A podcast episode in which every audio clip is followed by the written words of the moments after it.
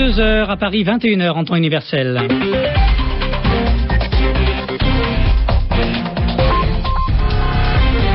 Journal Lucie Monnier-Reyes, bonsoir. Bonsoir et bonsoir à tous. Bienvenue dans ce journal en français facile en votre compagnie. Mélie Bédeb, bonsoir. Bonsoir Lucie, bonsoir à tous.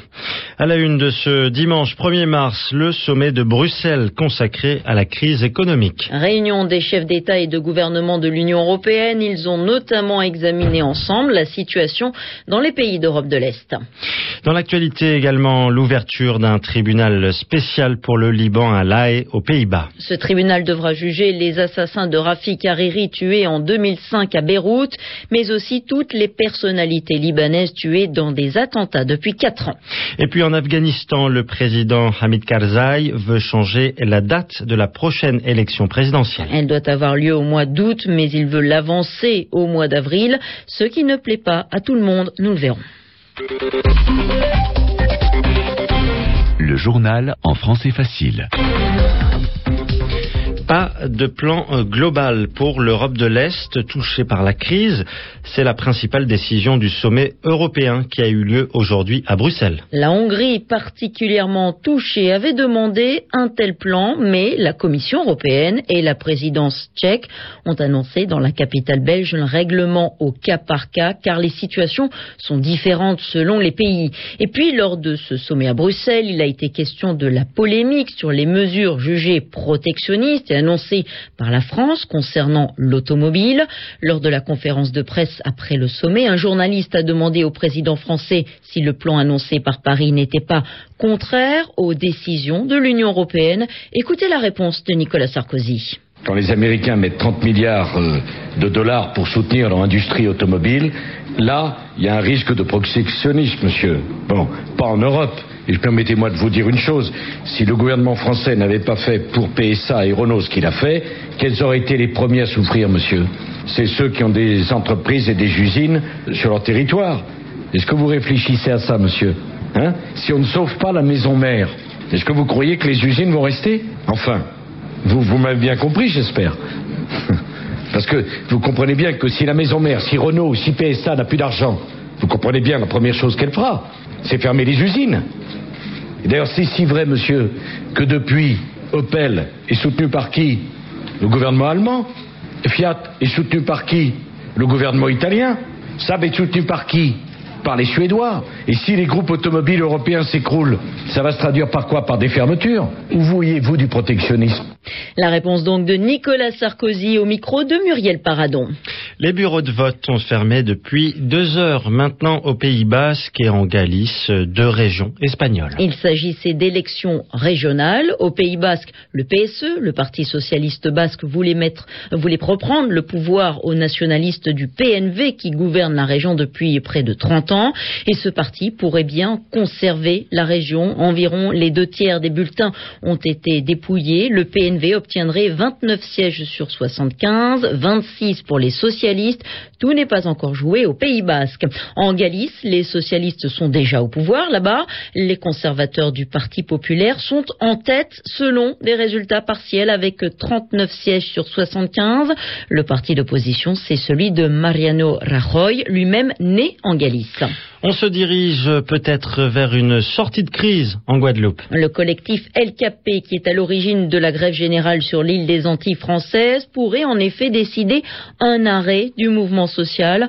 Le collectif va pour cela tenir une réunion tout à l'heure à Pointe-à-Pitre et examiner ce qui a été dit et décidé lors des négociations de cette semaine. Un tribunal en quête de vérité et non pas de vengeance.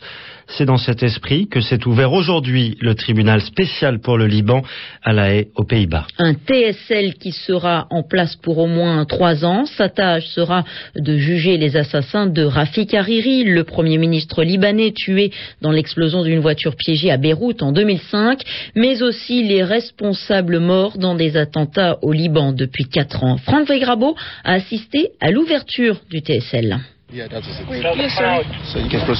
À l'entrée d'un bâtiment anonyme de la banlieue de La Haye, seuls les écussons bleus des gardes indiquent la présence du tribunal de l'ONU. Et c'est le greffier Robin Vincent qui ouvre la première séance. Nous sommes ici pour l'ouverture officielle du tribunal. Cela fait quatre ans qu'ont eu lieu à Beyrouth les événements qui nous ont conduits ici. Et l'une des principales raisons de l'existence du tribunal est la souffrance des victimes et de leurs familles. Procureur général et chargé de l'enquête, Daniel Belmar, résume son objectif. L'objectif, c'est la vérité, quelle qu'elle soit, et où qu'elle se trouve. C'est une décision politique qui a créé le tribunal, mais son travail doit et demeurera dans un cadre strictement juridique. Patricia O'Brien, adjointe du secrétaire général de l'ONU pour les affaires juridiques, rappelle le cadre de travail de cette cour. La loi libanaise et les textes internationaux en matière criminelle s'appliqueront à tous les inculpés, quelle que soit leur nationalité. Le tribunal sera indépendant et impartial. Le but principal est de juger les auteurs de ces attentats, car la justice est nécessaire pour une paix durable. Il faudra désormais attendre plusieurs années avant qu'un verdict ne soit rendu dans ce dossier libanais. Franck Veyrabo, La Haye, RFI. L'actualité en Asie à présent, Lucie en Afghanistan, Hamid Karzai crée la polémique. Nous vous en parlions hier déjà. Le chef de l'État afghan a demandé que l'élection présidentielle prévue au mois d'août soit avancée au mois d'avril pour la commission électorale d'Afghanistan. Il n'est pas possible d'organiser ce scrutin au printemps pour des raisons évidentes d'organisation mais surtout de sécurité. Les États-Unis ne sont pas d'accord. Ils demandent le maintien du scrutin au mois d'août prochain, comme c'était prévu. Bref, cette décision n'a pas fini de faire des vagues. Les précisions de Rassem Fazeli, il est l'ambassadeur d'Afghanistan à Prague. Pour le moment, la date est donc fixée, le, décret est annoncé. Maintenant, il faudra attendre vraiment les réactions de part et d'autre, parce qu'en en fait, cela cause beaucoup de problèmes. Ce n'est pas pratiquement possible, à mon avis, d'organiser les élections dans un mois et demi et en même temps être sûr que tout a été bien respecté, que la Constitution a été bien respectée et que les gens ont voté avec une expression libre.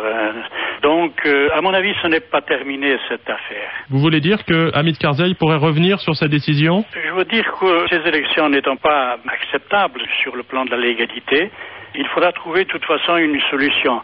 Le problème, c'est qu'il faut respecter la Constitution, mais aussi prolonger le délai des élections. Alors cela est possible uniquement, à mon avis, par une réunion de la Loïdjerga, dans le cas où la Constitution serait strictement respectée ou alors par l'accord express de l'opposition et par la demande de la société internationale. L'ambassadeur d'Afghanistan en République tchèque, joint par Stéphane Lagarde. Touche pas à mon pote.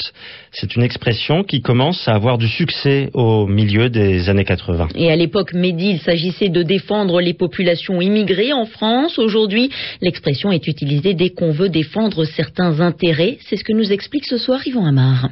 Touche pas à ma région.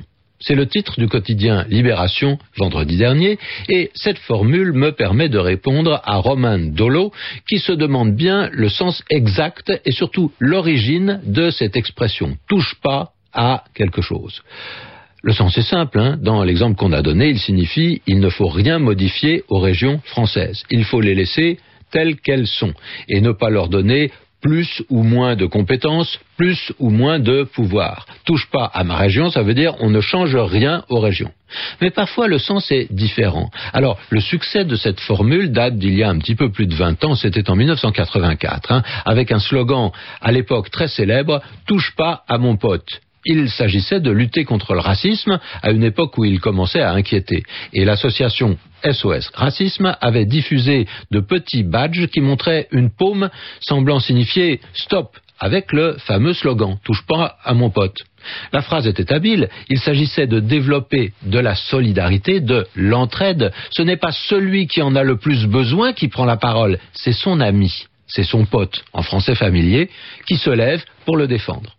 Mais attention, ce genre d'expression était déjà présente en français familier depuis longtemps. Dans les années 50, un roman policier à succès dont on a ensuite tiré un film s'appelait Touchez pas au Grisby, c'est-à-dire ne touchez pas à mon argent, ce qui rappelle l'expression encore plus familière qui inverse les deux mots, pas touche. Et puis on se souvient même du latin, hein, avec euh, la phrase que dit Jésus, Noli me tangere, ne me touche pas. Mais ça, c'est ça, c'est vraiment les origines. Merci Yvon Amar et à la semaine prochaine, 22h10 à Paris.